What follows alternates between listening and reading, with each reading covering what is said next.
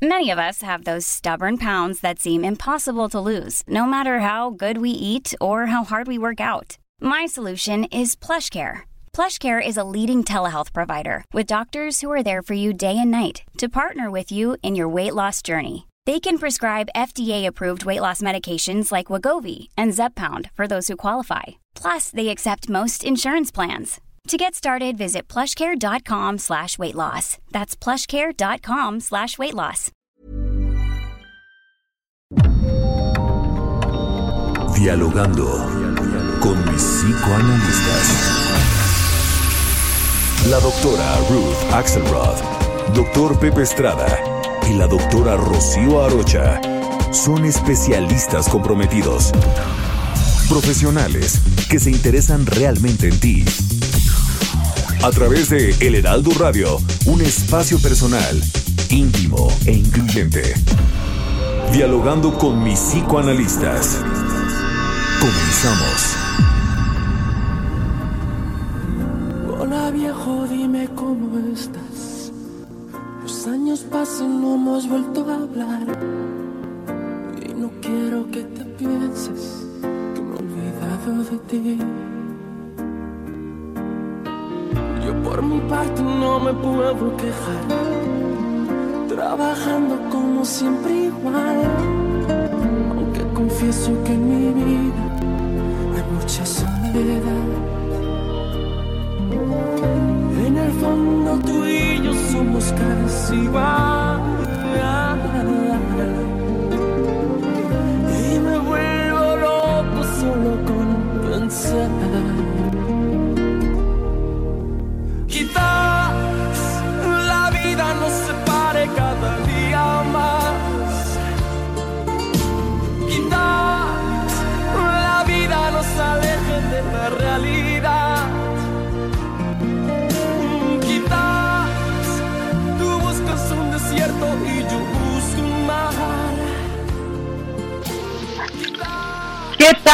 ¿Qué tal? Buenos días. Estamos aquí como todos los sábados dialogando con mis psicoanalistas.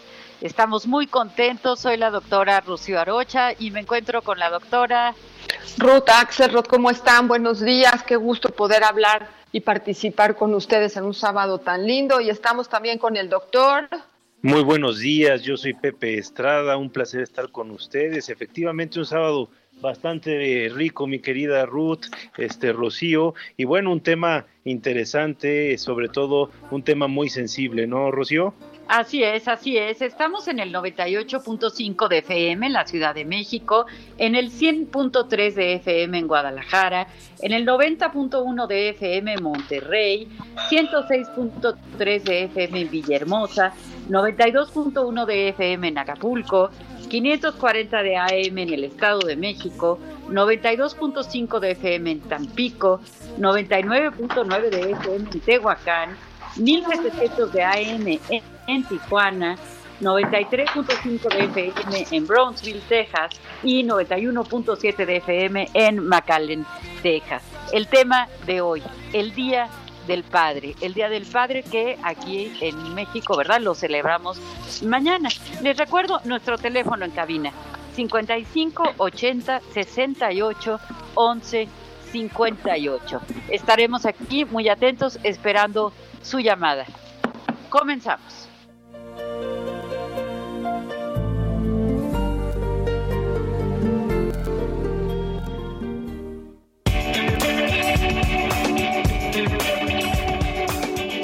¿Qué es el Día del Padre? ¿Cuándo surge? El Día del Padre es una fecha en la que se festeja, se honra y se celebra esta figura tan importante. Son muchos los países alrededor del mundo que lo celebran, sin embargo, no todos lo hacen en la misma fecha. En México, como en gran parte del mundo cristiano, se celebra el tercer domingo de junio. Esta celebración surgió en Estados Unidos en 1909. Gracias a que Sonores Martot escogió dicho día para agradecerle a su padre en su cumpleaños, quien había enviudado y se encargó de cuidarla a ella y a sus cinco hermanos. Aunque la primera vez que se celebró fue a inicios del siglo pasado, esta celebración fue cobrando popularidad poco a poco y presidentes como Woodrow Wilson lo apoyaron y fue hasta en 1924 que se inauguró como celebración oficial. El patrono de dicha celebración es San José, quien es tomado como modelo de paternidad. De ahí que algunos países como España, el día que se festeje es el 19 de marzo, pues es el festivo de dicho santo. La celebración se popularizó a partir de la Segunda Guerra Mundial. En Rusia, por ejemplo, este día se celebra el 23 de febrero y también se conoce como el Día del Defensor de la Patria, en honor a los soldados que eran padres y participaron en la Segunda Guerra Mundial. En Corea del Sur, el Día del Padre se celebra el 8 de marzo. Y lo común es regalar un clavel. En Italia, nunca falta en la mesa de este día el postre, Zeppole di San Giuseppe, un buñuelo relleno de crema pastelera y frutas en almíbar, que además este es polvoreado con azúcar glass. Según la revista Entrepreneur, económicamente es la quinta celebración más importante del año.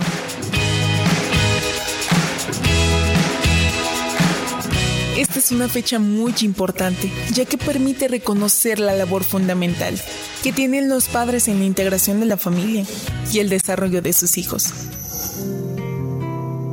En nuestra cultura, la madre ha tenido un papel estelar y muy justificado, porque en general sobre ella recae la labor de la crianza. Sin embargo, la función del padre es esencial, pues comparte la responsabilidad con la madre y construye una figura protectora que proporciona seguridad, límites y estructura. La más bella de las danzas es tu coger al caminar Imagino que engordaste para que el alma te entrase. Celebremos a papá. Recuéstate en el diván y cuéntanos cómo festejas a tu papá. Iniciamos dialogando con mis psicoanalistas. Con mi sonrisa de medio lado, ¿cuántos te quieren habré callado? Brillo, o me sacaste de un bolsillo. Estamos celebrando al padre, una figura, bueno, verdaderamente tan importante y qué, qué podemos decir desde el psicoanálisis, ¿no? Eh, muchas veces pensamos en la madre, las personas dicen es que todo es culpa de la mamá y lo que hizo la mamá y el papá, el papá tiene un papel, un papel fundamental eh, importantísimo, ¿no? Que, que, quisiéramos hoy, hoy profundizar en, en esto, ¿no? Eh, entender también que se puede entender como una función, una función paterna, también una función materna, que no necesariamente la ejerce el padre o la madre, ¿verdad? Es decir, son funciones que tienen sus características muy, muy eh, específicas y, bueno, desde luego fundamentales en, toda crianza, ¿no? ¿Qué, ¿Qué piensas de esto, Ruth? Eh, Rocío, Pepe, buenos días a todo el auditorio. Me parece un tema especialmente importante en estos días en donde estamos guardados, en donde tenemos una sensación de vulnerabilidad, en donde parece que nuestros líderes no nos dan la respuesta que quisiéramos y en donde ser parte del tercer mundo parecería ser que no tenemos la protección que quisiéramos de otros lugares, porque quiero retomar eh, unas palabras de nuestro líder, Sigmund Freud, que dice, no puedo pensar en ninguna necesidad en la infancia tan fuerte como la necesidad de protección de un padre. Entonces, esto tan bonito que decías en relación con la persona y la función que la lleva a cabo, ¿no? Y la expectativa de la función en relación con nuestros papás es que ojalá pudieran ofrecernos esa protección de pequeños que necesitamos para poder crecer y poder luchar contra la sensación de indefensión natural y que la llevemos introyectada dentro de cada uno de nosotros en el sentir del crecimiento para llegar a ser adultos y poder luchar, seguir adelante con las necesidades de la vida, sintiendo esta protección infantil que pudimos haber logrado. No importa dónde esté papá, si está presente, si está ausente, si vive con nosotros, si vive en otra familia. La sensación de protección es muy importante para poder crecer sanos. Y bueno, quiero dejar el teléfono de nuestro eh, WhatsApp, que también aquí ya estamos recibiendo algunos mensajes, que es 55 30 10 27 52 para que durante el programa nos escriban a este número y podamos charlar con ustedes. ¿No, Pepe? ¿Qué opinas? Sí, totalmente de acuerdo. Esperamos sus llamadas. Yo creo que este es un tema eh, en particular que requiere de mucha interacción. Queremos escuchar sus experiencias en los festejos del Día del Padre, cómo van a festejar a papá y también intercambiar ideas para festejar a nuestros padres, ¿no? Pero fíjate que esto que decías, Ruth, de, entrada, esa, esa frase de nuestro querido papá Freud, este, a mí me, encanta y me parece de especial relevancia resaltarla, ¿no? Eh, hoy día con todo este tema de, de, la cuarentena, que ya íbamos a pasar a un semáforo naranja y que nos echaron para atrás con el rojo, digo, qué bueno que decidieron hacerlo, pero justo el tema es, necesitamos una figura protectora, necesitamos alguien que se haga cargo, que nos dé una guía, que mande un mensaje claro a la sociedad. Yo pienso que de niños el papá va a cumplir siempre una función esencial, porque siempre nos va a dar ese respaldo, esa seguridad, esa protección, ¿no? Eh, también Freud decía que no hay golpe más duro para un hombre que la pérdida del padre, ¿no? Y sin lugar a dudas tiene que ver con la pérdida de este respaldo que siempre he sentido de una manera muy cálida, muy cara, siguiendo nuestros pasos en cada momento. Eh, mamá y papá, y esto creo que es importante, ejercen funciones diferentes, pero al mismo tiempo una mamá o un papá pueden ejercer tanto la función materna como la función eh, paterna. ¿Cómo ves, mi querida Rocío? Eh, sí, fíjate esto que dices, Pepe, y cómo hay tantos eh, obras creativas, ¿verdad? A razón de la muerte del padre. Eh, cuando Freud, ¿verdad?, pierde a su padre, pues es cuando comienza su autoanálisis y de ahí pues va a seguir la interpretación de los sueños, ¿verdad? Y la fundación de, del psicoanálisis, ¿no? Y qué decir de Paul Oster, por ejemplo, ¿no? Cuando pierde a su padre, que escribe la, la invención de la soledad, y así tantos otros artistas que a raíz de la muerte del padre comienzan un periodo verdaderamente creativo. Eh, es, es algo muy, muy interesante, ¿no? Pero parece que tenemos un mensaje. Sí, tenemos aquí un mensaje de alguien, de Mariloli, que siempre le agradecemos que está atenta al inicio del programa y nos escribe así. Y queridos doctores, buenos días. Qué gusto saludarlos nuevamente en este hermoso sábado, vísperas del Día del Padre. Un fuerte y cariñoso abrazo para todos los papás. Y creo que es muy importante reflexionar sobre, sobre lo que significa ser padre.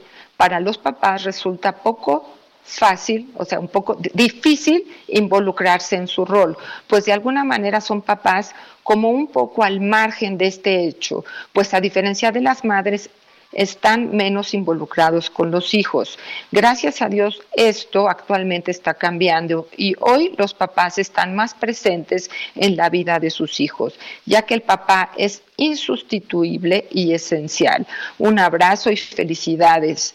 Eh, bueno, Mariloni nos hace eh, una reflexión importante que quisiera yo como sustentar en, la diferencia de la forma de apego de la madre a la forma de apego del padre, Mariloli, porque las mujeres cuando damos a luz tenemos una cantidad de ejercicios hormonales y de neurotransmisores que incluyen la hormona del apego.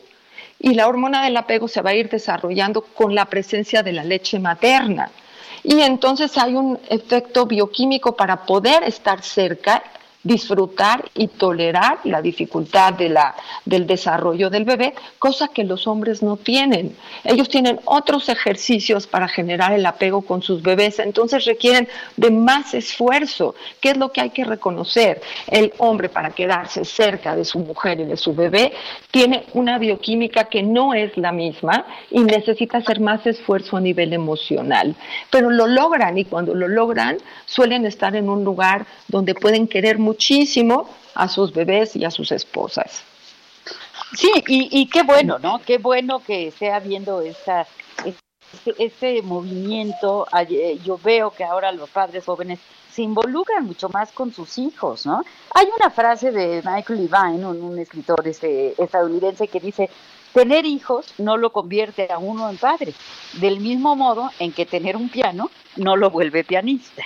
Y bueno, eh, me parece que eso, claro, desde luego también se aplica a, la madre, ¿no? el hecho de convertirnos en padres o en madres biológicos no necesariamente nos convierte en madres o en padres desde el punto de vista psíquico. ¿Es así, Pepe?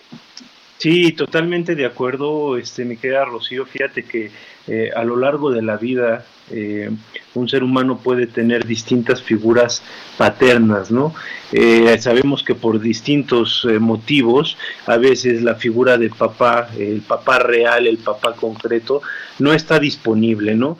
Y este papá es introducido por mamá a través de simbolizaciones, ¿no? A través de eh, la educación, a través de la cultura, a través de ciertas pautas de comportamiento que ella va teniendo con, con sus hijos, ¿no? Pero al igual en el camino eh, se encuentra uno con, con, figuras paternas, ¿no? Este, figuras que de alguna manera nos dan un empujón, nos dan un sostén, nos dan un cuidado más allá de eh, la proximidad de sanguínea o no, ¿no? Eh, yo estaba pensando que habría que hacer mucho énfasis en, en algo que eh, mencionaba un psicoanalista británico llamado Donald Winnicott, ¿no? él decía que la madre tiene esta capacidad de, de sostén, tiene esta, esta sensibilidad de establecer todo un medio ambiente que está volcado sobre el bebé para que el bebé crezca, para que madure, para que vaya creciendo sano y fuerte tanto en su cuerpo como en su aparato psíquico, ¿no? Pero lo que él em, enfatizaba mucho es atrás de todas esas facultades que mamá tiene, atrás de todo ese eh, esa relación y ese medio ambiente idóneo que, que, requiere eh, la mamá para cuidar a su bebé, atrás de eso está el papá, está el papá propiciándolo, está papá cuidando que no haya perturbaciones, encargándose de que todo funcione de la mejor manera posible. Y eso es bien difícil porque a veces papá queda desdibujado. ¿Tú cómo ves, Ruth? Eh, eh, fíjate que está relacionado un poco con este mensaje que quiero dar las gracias a María Hernández que nos escribe algo muy interesante relacionado con esto, Pepe. Nos dice, buenos días, escuchando atentamente el tema de hoy, me gustaría hablaran del papel de la madre frente al padre, que es lo que tú decías, Pepe, cómo se desdibuja, ¿no?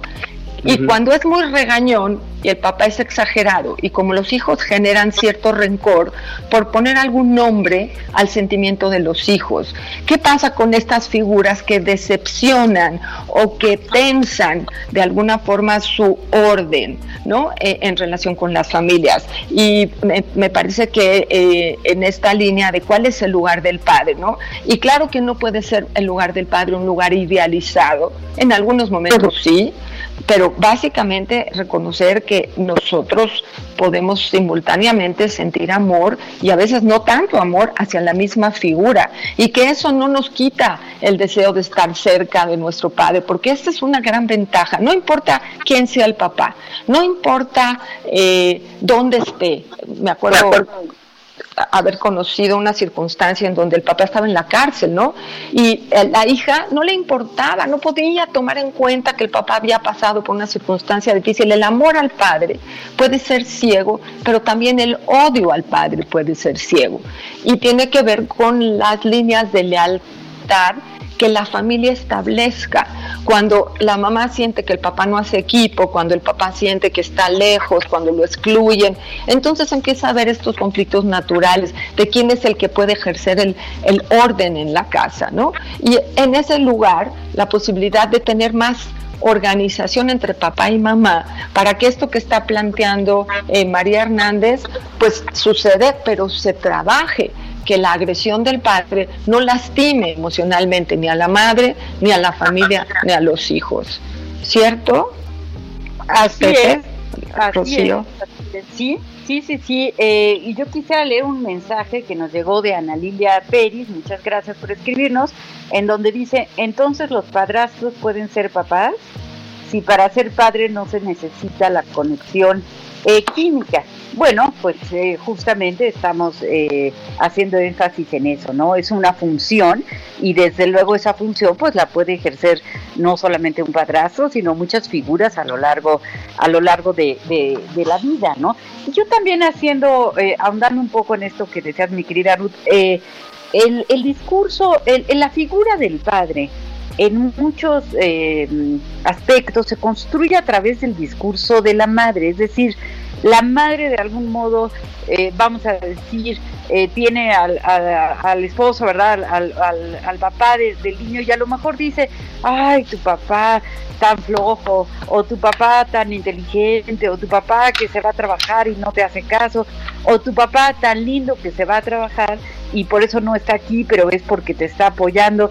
Es importante cuidar el discurso eh, que se hace del padre, porque el hijo pues está recibiendo eh, mucho de la madre, ¿no? Eh, digamos cotidianamente, y a veces pues existe este síndrome, ¿no? De alienación parental, que es cuando uno de los dos progenitores pues excluye al otro o lo devalúa. O, o, o no es así, Pepe. Fíjate, mi querida Rocío, me parece muy atinado lo que estás diciendo, eh, rescatando también lo que nos decía mi querida Ruth, ¿no?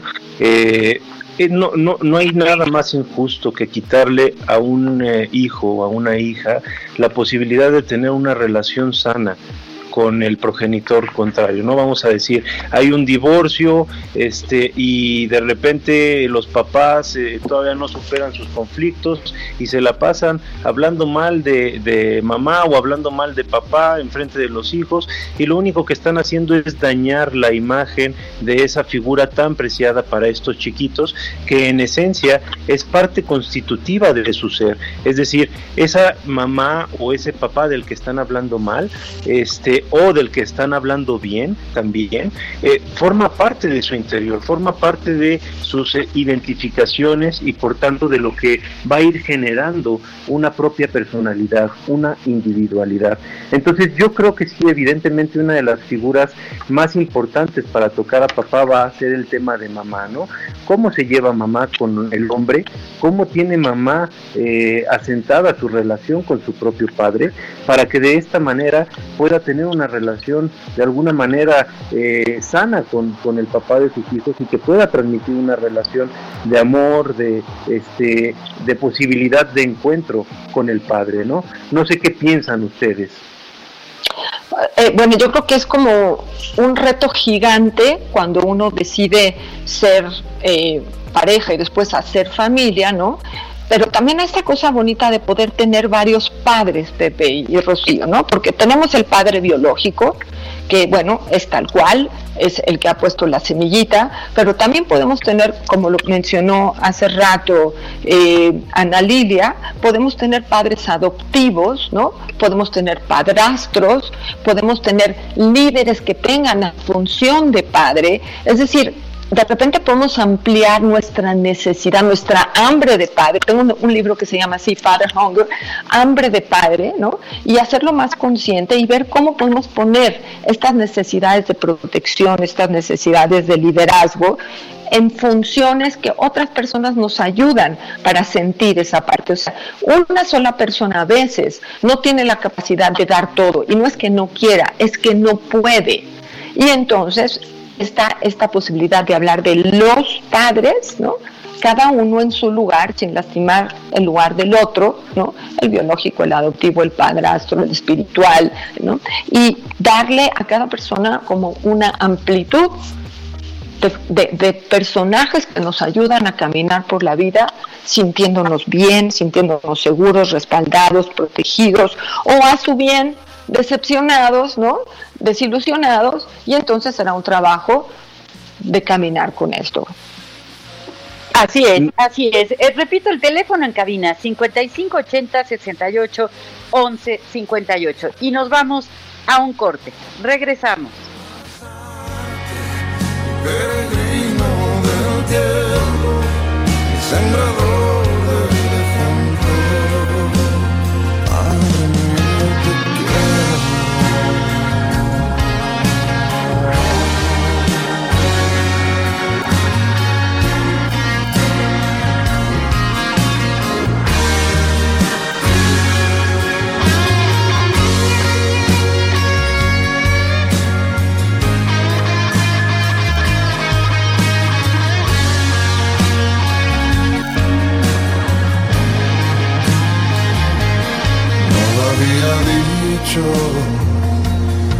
por falta de valor al expresarme, es por tu estatura.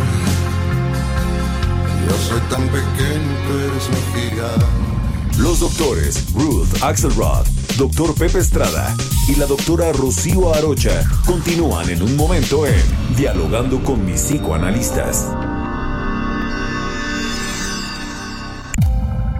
Esto es Dialogando con mis psicoanalistas. Estamos de regreso.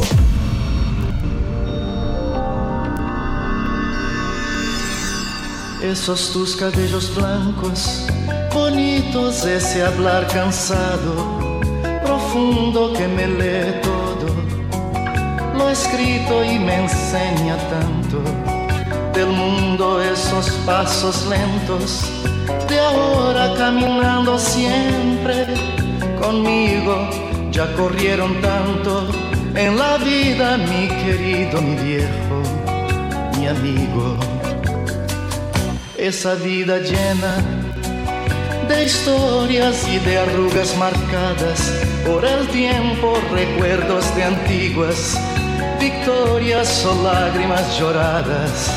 Al viento tu voz dulce y serena me calma y me ofrece refugio y abrigo, va calando dentro de mi alma, mi querido, mi viejo, mi amigo.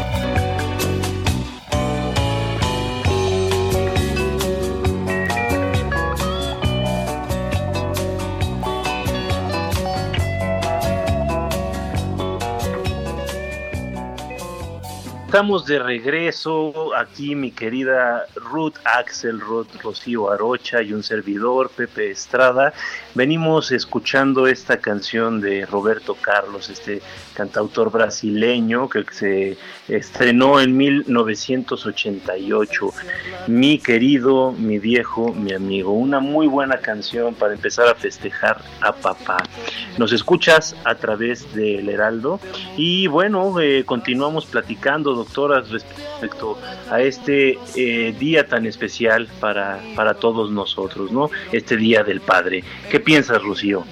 Pues eh, qué importante es agradecer y celebrar a todos aquellos padres, ¿no? Que se han tomado este, este esfuerzo, este trabajo, esta responsabilidad, que no es fácil, no es fácil eh, para nadie, ¿no? Y mencionar esta situación de la de la ambivalencia, ¿no? Que los, los eh, eh, el psicoanálisis se centra mucho en esta, esta situación de que pues hacia todas nuestras relaciones tenemos esta mezcla, ¿no? Con el padre particularmente eh, puede ser esta mezcla de, de amor-odio, ¿no? Bueno, suena fuerte, pero de, de lo quiero, lo admiro, lo respeto, pero también eh, pues ha sido a veces eh, quien me pone en orden, quien me eh, ordena, quien me critica, quien me regaña. Entonces hay a veces sentimientos pues encontrados, pero, pero en el mejor de los casos prevalecen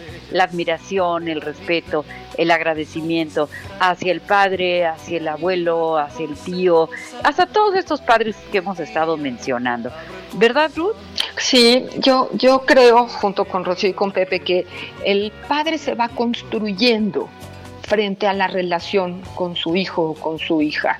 No es una cosa que ya está dada, es una cosa que juntos, porque creo que el bebé jala al papá y el papá jala al bebé, no, no del mismo lugar que la madre, como ya dijimos, pero sí con la mirada, con la ternura, con, con la demanda de amor, ¿no?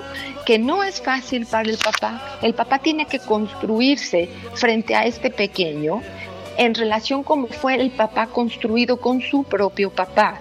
Entonces la función paterna, que es tan especial, tan linda y tan consciente, tan voluntariosa, se puede armar transgeneracionalmente. Si yo sentí una bonita relación o difícil con mi padre, va a ser mucho más fácil que repita ese patrón con mis propios bebés, a menos de que haga mucha conciencia y vaya con Rocío y con Pepe al consultorio y haga psicoanálisis y pueda modificar un poquito esos ejercicios. Pero si no, se va a ir de forma automática a un ejercicio de cierto grado de repetición. Y esta repetición, esta, esta función paterna, que queda adentro de cada uno de nosotros, cómo fue nuestro papá, se puede eh, hoy día retomar y podemos felicitar a nuestros papás, estén vivos o estén muertos, porque nosotros estamos construidos emocionalmente a través de esa fortaleza y de ese recuerdo. Entonces, hoy es buen día para felicitar a muchos papás, a todos los papás, los tengamos aquí o no los tengamos aquí, afuera, vivos, reales, porque están dentro de nuestra estructura mental, de nuestro recuerdo, de nuestro, ay, mi papá cuando estaba vivo era así, mi papá cuando yo era chiquita era así, mi papá. Es decir, nuestro papá nos va acompañando a crecer. Los papás tienen que ir modificando su forma de ser papás. No es lo mismo ser papás de, de un bebé que ser papás de un niño de 5 años, ni mucho menos de 10 y de 20, ¿no? El padre se va a ir modificando en su función según las necesidades que vaya teniendo ese pequeñito y vaya creciendo. Y es muchísimo trabajo. Entonces, por eso quería también aprovechar para felicitarlos, para agradecerles, para reconocer su flexibilidad, su contención, su entrada en la familia, ¿no? Que resulta un poco más difícil que el de la mujer. Así es. ¿Qué opinan, Pepe Rocío? Sí, fíjate que totalmente de acuerdo, ¿no? Este, un papá eh, siempre va a ejercer su paternidad como una respuesta a la imagen parental que él tuvo cuando era pequeño, ¿no? Y lo mismo va a pasar en, mamá, ¿no? Entonces, eh, evidentemente, cuando eh, se convierte eh, un hombre en padre, se reactualizan todas estas imágenes, experiencias de su propia infancia con su propia imagen paterna. Y aquí es bien importante resaltar que tanto haya sido ausente como haya sido presente, un padre siempre marca nuestra propia existencia, ¿no? Ahorita que decías, este, eh, Rocío, eh, este tema tan importante de la ambivalencia, creo que, eh, digo, nunca vamos a acabar de machacar esto, ¿no? Es, es demasiado importante. El ser humano es un ser que alberga sentimientos encontrados, completamente antagónicos contra la misma persona. Y en el caso del padre, pues esto nos lleva a amarlo, a seguirlo, a idolatrarlo, pero también en base a sus funciones, que es ponernos límites, eh, educarnos, guiarnos, enseñarnos a ser eh, hombres y mujeres de, de, bien, ¿no? Este, muchas veces estos límites no son aceptados de, de, de buena manera, ¿no? Y entonces nos lleva a ser muy críticos con nuestros padres. En realidad, yo creo que eh, con el paso del tiempo sobre nuestros papás recae una gran crítica por todo lo que pudieron haber hecho diferente, por lo que pudieron haber hecho mejor, ¿no? Un padre puede ser crítico con, con un hijo, pero no hay crítica más fuerte que la de un hijo hacia un padre, dice por ahí el saber popular. ¿Qué piensas, mi querida Ruth? ¿Tenemos un mensaje? Sí, tenemos un mensaje de Ernesto Partida Pedrosa, que siempre nos escucha, se lo agradezco enormemente, don Ernesto, y nos pregunta, ¿cuáles son las consecuencias de un padre ausente en los niños? A ver, Pepe, Rocío, en función de lo que estaban mencionando. Eh, bueno, pues es una pregunta eh, muy importante. Muchas gracias por escribirnos. Y claro que hay consecuencias y puede haber consecuencias serias, ¿no? En primer lugar, yo mencionaría esta eh, imitación, digamos, esto que hemos estado mencionando, ¿no?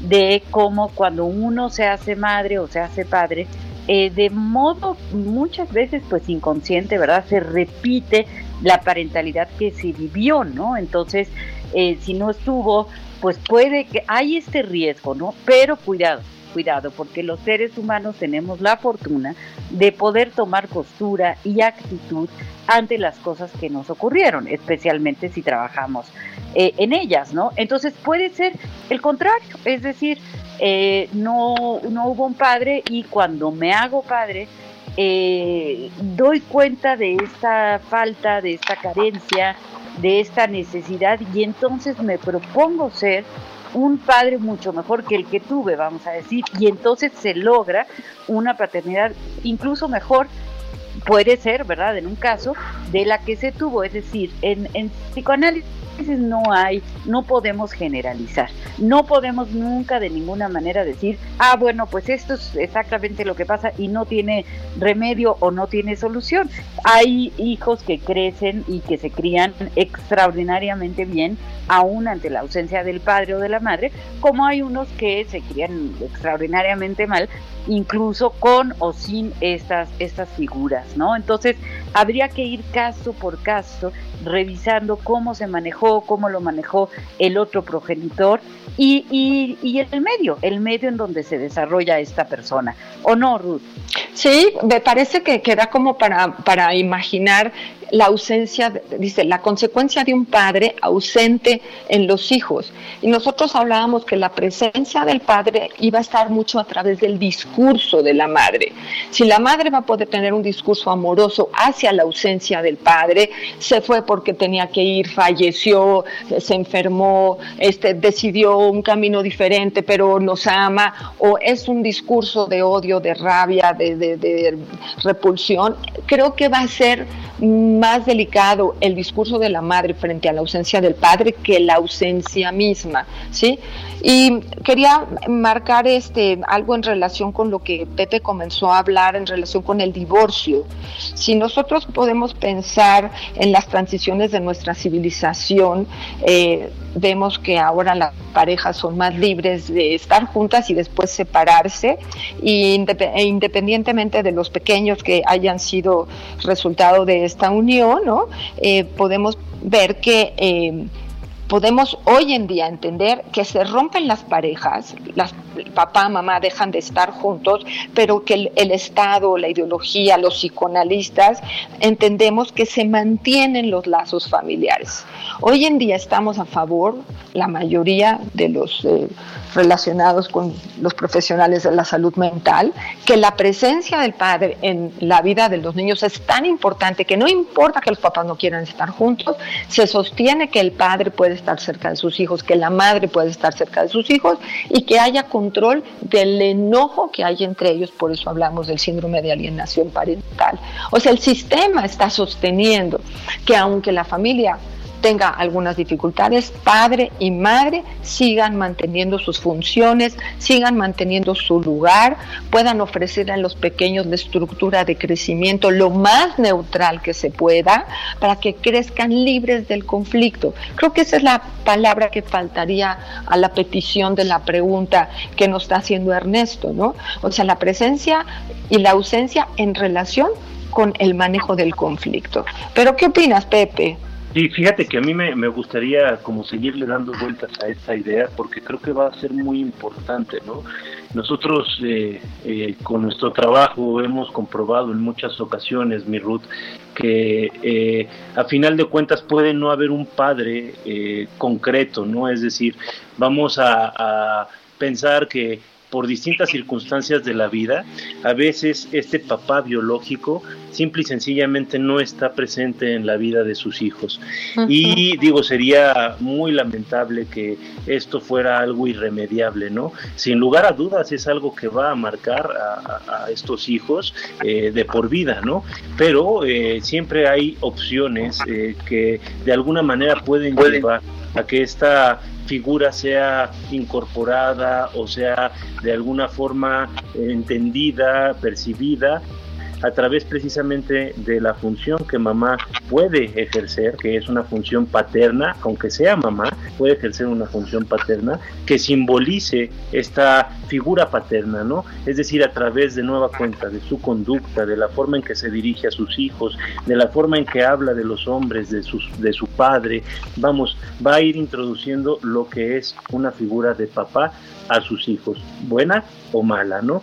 Pero el hecho de que no haya un padre eh, biológico presente, eh, de que este papá eh, no, no, no, se haga cargo de su función paterna, sin lugar a dudas va a ser una huella indeleble en la vida de, de, estas personas.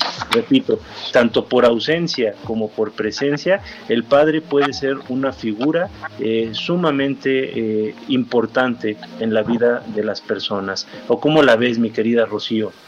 Pues sí, creo, coincido eh, absolutamente con lo que dice Ruth, con lo que dices tú, Pepe. Y también eh, me, queda, me quedo yo pensando, también esta obligación, digamos, responsabilidad que tenemos para con nosotros mismos.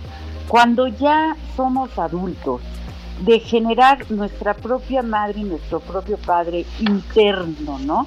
Es decir, eh, independientemente de ese biológico, ¿verdad? Que estuvo o que no estuvo, eh, uno puede ir construyendo internamente una figura de protección, una figura de cuidado, una figura de responsabilidad y entonces hacerse cargo uno mismo como adulto de uno mismo, ¿no? Ya sin eh, resentimientos, sin rencores, sin reclamos, ¿verdad? Hacia esos dos personajes que pues que nos dieron la vida y que eh, son corrieron ese riesgo, ¿no? Porque es un riesgo hacerse padre, hacerse madre y que lo hicieron pues seguramente lo mejor que pudieron, como lo vamos a hacer nosotros en el momento que nos convirtamos en madres o, en padres, ¿no? Entonces una mirada eh, más compasiva, una mirada más eh, llena de, de, amor y de respeto hacia esas figuras, que sea como sea, pues se aventaron, ¿no? El tío de,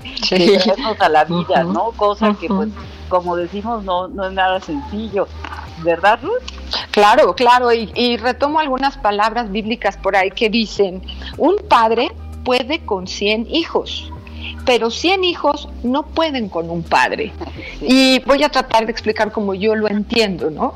Que en la, en la definición de ser padre, en la definición de asumir la responsabilidad de la parentalidad, de la función paterna, del amor paterno, del ejercicio de los límites paternos, un padre cuando lo asume puede con 100 niños, con todos los que tenga, los va a cuidar, bien o mal, los va a cuidar, va a ayudar, va a funcionar, va a estar él está claro en su rol y en su función.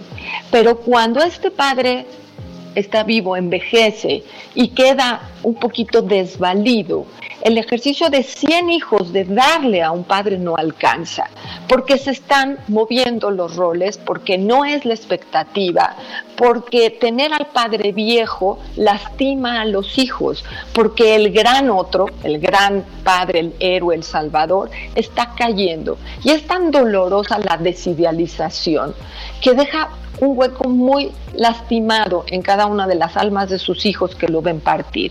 O sea, la muerte del padre es un ejercicio muy complicado.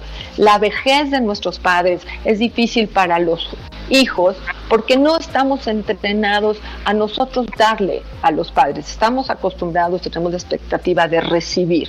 Entonces, quizá en este tiempo que tenemos para reflexionar nosotros, Pepe, Rocío, Ruth, que estamos en el Heraldo Radio, muy felices de cumplir un año de que el Heraldo tiene este espacio y lo comparte con nosotros, ¿no? Felicidades. Podemos reflexionar acerca de lo difícil que es estar solo dándole al Padre, sino que también estamos en época de poder ofrecerle algo y festejarlo. ¿Y qué vamos a hacer con los papás mañana? Que no nos podemos reunir todos, y más si los papás tienen un poquito más de edad, ¿no? de amor, también de ambivalencia, también se vale decir me caes gordo por esto y por el otro, pero que la, ah, lo suficientemente bueno sea un poquito más fuerte que lo suficientemente ingrato o difícil de la relación con el padre, ¿no, Pepe y Rocío? Sí, fíjate que totalmente de acuerdo, mi Ruth. Este, creo que sí tendríamos que pensar cómo festejar a papá en estas circunstancias y sobre todo cómo festejarlo de manera responsable, ¿no? Eh, en días recientes que tuvimos el, Día de la Madre, tuvimos una experiencia pues triste, ¿no? Lamentable. La gente eh, a veces trató de, salir, en, en algunas ocasiones no aguantó la tentación de visitar a, sus padres y bueno, tuvimos ahí un incremento en las cifras de contagios, este, lamentablemente, y esperemos que en esta eh, ocasión podamos festejar con un poco más de responsabilidad y de cuidado hacia nuestros padres. Fíjate que ahorita que mencionabas este tema en relación a cómo cambian los roles conforme nuestros padres van creciendo, creo que eh, es muy importante entender que pues para nosotros, aún ese viejito que ya apenas puede caminar, siempre va a ser nuestro papá, ¿no? Y sobre nuestro papá depositamos muchas esperanzas, depositamos eh, muchas necesidades y sobre todo el deseo de ser cuidado, protegido y de que si la vida nos va mal por, por algún momento, haya alguien que nos rescate, ¿no? Eh, en base a esto, eh, creo que eh, surge en gran parte de las religiones, desde el imaginario de, de, la humanidad, ¿no? Esta necesidad de tener un padre que nunca se deja de lado, un padre que nos ayude en nuestro camino. Y hace unos momentos Rocío mencionaba algo bien importante, ¿no? El ideal de todo padre debería de ser en cierta medida el generar en sus hijos la capacidad de ser padres de sí mismos, ¿no? Hay el caso de un analista que es muy, que bueno, fue muy brillante y es muy querido para mí, este Eric Erickson, que de hecho se llamaba Eric Homburger y cambió su nombre después de su análisis a Erickson, que significa hijo de Eric. ¿Cómo la ves, mi querida Rocío? Sí, qué, qué historia tan, tan importante y además, bueno, Erickson, qué, qué personaje, ¿verdad? Y, lo mismo, eh, Eric Fromm, eh, su obra verdaderamente valiosísima y muy, muy eh, digna de revisarla y, y, de leerla, ¿no? Y sí, es cierto, podemos y debemos construirnos a nuestro propio padre, a nuestra propia madre y de ese modo hacernos adultos, ¿no? Y mencionabas, Pepe, esto que de verdad, eh, eh, lástima que creo que no nos va a dar tiempo de profundizar tanto, pero que, podría ser tema de otro programa, cómo se fundan las, las civilizaciones, las culturas y cómo tantos padres tan tan importantes, ¿no? A, lo largo de la historia de la humanidad. Sí, podemos pensar en el faraón, podemos pensar en el rey, podemos pensar en el padre de la iglesia, podemos pensar en el padre de la democracia, en fin, eh, una figura verdaderamente eh, eh, pues esencial, ¿no? Y hablando de esto que, que, decía Ruth, a ver cómo, cómo, cómo celebramos, ¿no? Yo, yo recuerdo haber dicho en el Día de las Madres, pues a mí una cartita, unas palabras, que me digan eh, algo de reconocimiento, lo necesite o no. Creo que poner en palabras, eh, en el caso de quienes sientan esta, pues esta necesidad, este gusto, este deseo de decirles a sus padres, pues unas palabras, ¿no? Gracias, eh, te admiro, te respeto, en fin, poner en palabras porque, pues como, como dice el poema, en vida, hermano, en vida, ¿no? Entonces, valdría la pena hacer algo aquí para para mañana, para celebrar, para darles eh, nuestro respeto, nuestro agradecimiento a nuestros padres. Estamos por despedirnos. Soy Rocío Arocha y me encuentro con Ruth Axel Rodi. Quiero felicitar al papá de Jasmine, porque Jasmine es una gran, gran amiga y nos ayuda a que este programa salga muy bonito. El señor Arturo Hernández, felicidades por el Día del Padre. Y felicidades. Así que decir a cada papá, ¿verdad? Rocío y Pepe. felicidades, señor Arturo. Tiene una hija extraordinaria eh, muy, muy talentosa, muy servicial, muy linda. Así que, pues felicidades por la labor que llevó a cabo con Yasmín. Muchas felicidades y bueno, pues ya estamos por, por terminar este programa. Ha sido un placer estar con ustedes, nuestros queridos radioescuchas. Gracias por ayudarnos, como cada sábado, a construir este programa. Un fuerte abrazo a todos los papás. Muchas felicidades. Cuídense mucho. Hasta el próximo sábado. Bueno, regalemos a los papás cariño, fotos, videos, cartas, como dice Rocío, afecto, sinceridad, palabras constructivas que recordemos por mucho tiempo.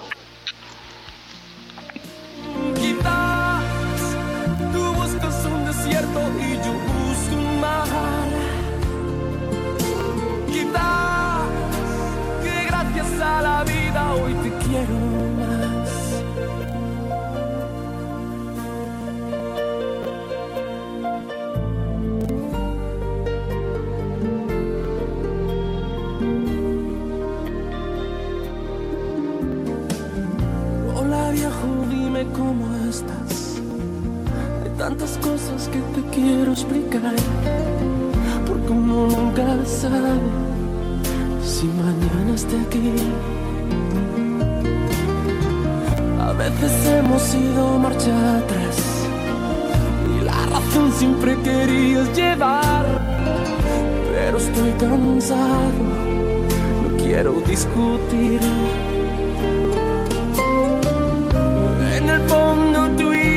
Somos casi igual. Y me vuelvo loco solo con pensar. Quizás la vida nos separe cada día más. Quizás la vida nos aleje de la realidad. Dialogando con mis psicoanalistas. Un diálogo personal, íntimo e incluyente. Por El Heraldo Radio.